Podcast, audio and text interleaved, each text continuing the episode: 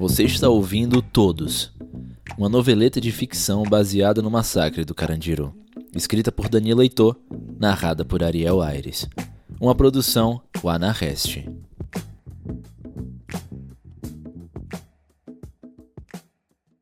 Episódio 4 Reencontro A pasta de onde a Agatha tirou aquele desenho explicava muita coisa. Explicava a sensação de conhecimento que eu tinha com ela, a paciência dela comigo, o risco que ela e a guerrilha correram para me salvar, o tanto que ela era inteligente e criativa. Dentro da pasta não tinha só esse desenho, tinha vários, além de um monte de cartas. Todas elas e todos os desenhos, tudo era do doutor. Primeiro eu achei que eu tava doido, que aquilo não era possível. Eu nunca soube do doutor ter me desenhado, tá ligado? Ele nunca me mostrou. E como aquilo tinha ido parar na mão dela, mas era eu e aquilo era tudo que o doutor tinha deixado para o pai da Agatha. Tudo que ela conhecia sobre o próprio avô. Claro que ela não fez a ligação entre o doutor e eu assim, logo que eu cheguei. Primeiro ela teve uma sensação estranha, parecida com a minha, uma coisa sem muita explicação, só sentimento. Aí um dia ela percebeu que meu rosto era familiar e lembrou do desenho. Eu não entendi porque ela não tinha falado nada antes e perguntei. Ela disse que não queria me assustar e também que não tinha certeza de nada. Não sabia como era possível alguém que o avô desenhou estar vivo e com a mesma idade que aparentava no desenho. Eu podia ser, sei lá, filho daquele homem ou alguém muito parecido. Afinal, era só um desenho, mais nada, não tinha nome, só data. Setembro de 1992. Um mês antes do massacre. Um mês antes do futuro. Passamos o dia todo ali. Contei para ela tudo que eu tinha vivido com o doutor, tudo o que eu lembrava dele. Falei dos presos que ele curou, de como eu admirava o jeito dele, das teorias doidas que o povo tinha sobre ele, do relógio, da viagem do tempo.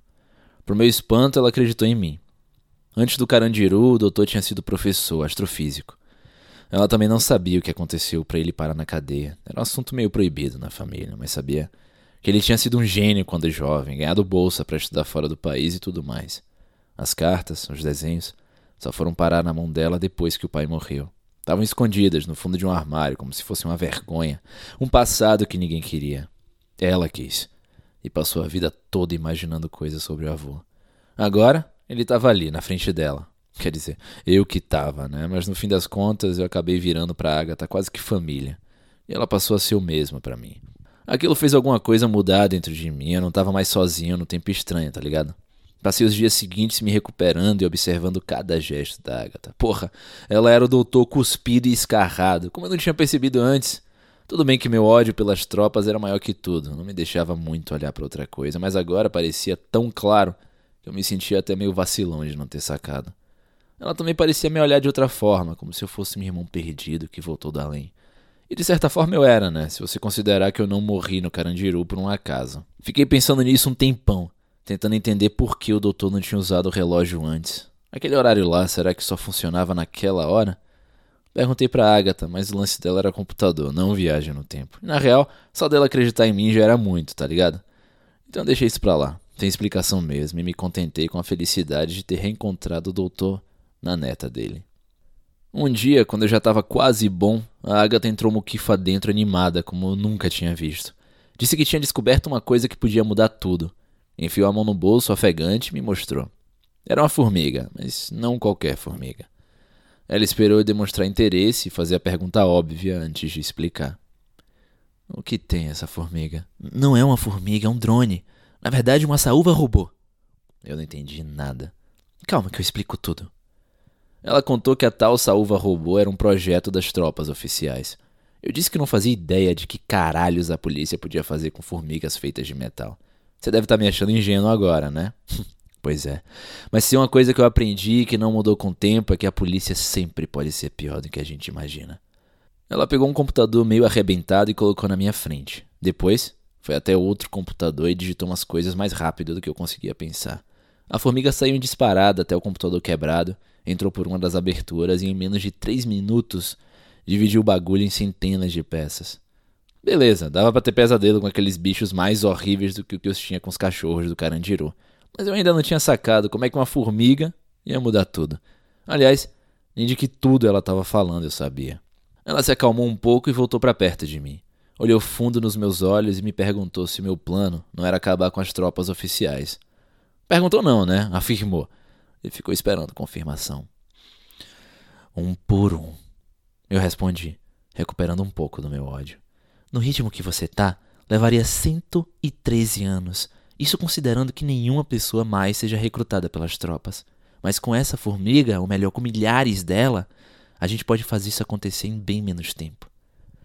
Preferi deixar ela continuar explicando e não dar muitos detalhes do meu plano. Você é a primeira pessoa para quem eu conto ele assim, com tanto detalhe. Dissipar a última.